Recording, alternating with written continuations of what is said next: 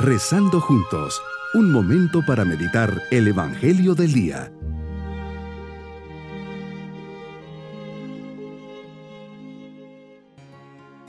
En este día domingo de la vigésima segunda semana del tiempo ordinario, comenzamos este día elevando nuestra mirada al Señor para agradecerle las bendiciones recibidas. Jesús, gracias por estar aquí, por regalarme este momento de encuentro contigo Sabes que quiero creer más en ti, aumenta por favor mi fe. Deseo abandonarme en tus brazos amorosos, igual que un niño pequeño en los brazos de su mamá. Aumenta mi confianza en ti. Anhelo ser para ti un lugar de descanso, una morada donde todos puedan encontrarte. Aumenta mi amor. Meditemos en el Evangelio de San Mateo capítulo 16 versículos 21 al 27. Jesús empiezas a revelar tu destino de muerte y resurrección. Pedro se escandalizó y quería convencerte de que eso era una locura. Y locura era, y vaya qué locura la de la cruz, como dirá San Pablo. Jesús empiezas a explicar a tus discípulos que tenías que ir a Jerusalén y padecer allí mucho por parte de los senadores, sumos sacerdotes y letrados, y que tenías que ser ejecutado y resucitar al tercer día.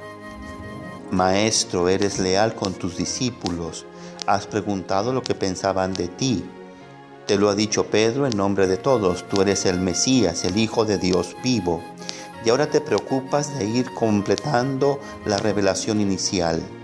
No eres solo el Mesías, el Hijo de Dios, vas a ser también el crucificado resucitado. Así te tendremos que confesar todos los cristianos. Por eso sobre tu persona y tu misión no podemos eludir tu destino de cruz y de gloria. A Pedro como a tantos seguidores tuyos les hubiera gustado quedarse solo saboreando las mieles del título de discípulo y seguidor de un Mesías. Eso de la muerte era sombrío y escandaloso, y lo de, y lo de la resurrección una falacia. Vislumbrar tu final para Pedro era contradictorio con sus aspiraciones y empieza a rebelarse contra ti por esa confesión.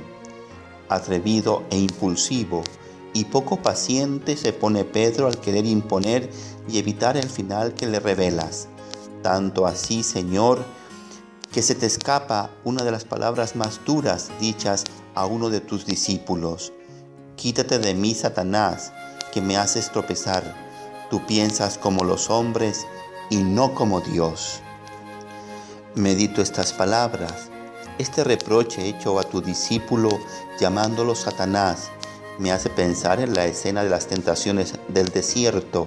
También allí hay alguien que trataba de disuadirte de tu misión, de ofrecerte reinos y poderes. Era el diablo.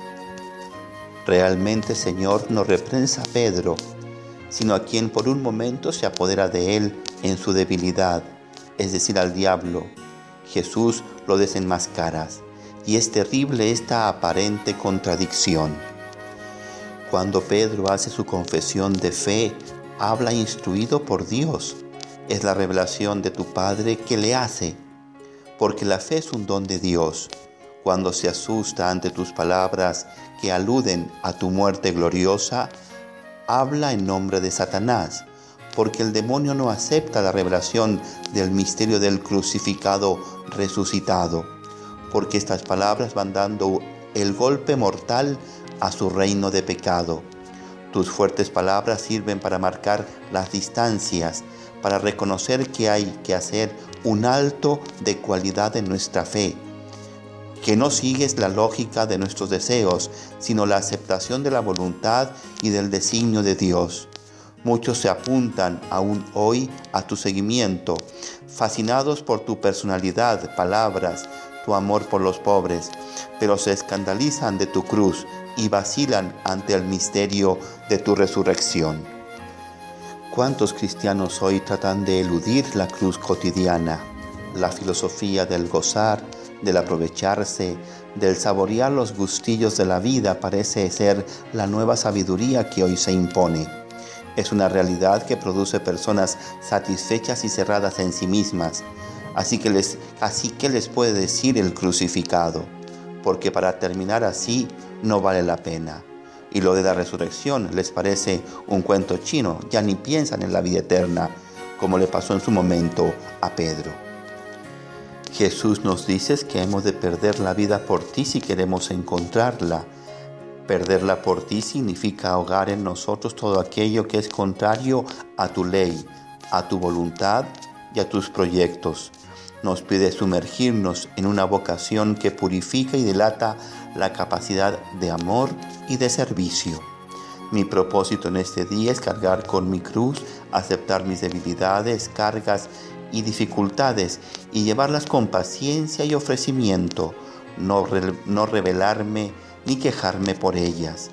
Mis queridos niños, Jesús nos enseña que las dificultades y situaciones difíciles las tenemos que vivir con paciencia y tomados de la mano de Dios. Saber ofrecer cada momento difícil sabiendo que así un día llegaremos al cielo. Y nos vamos con la bendición del Señor.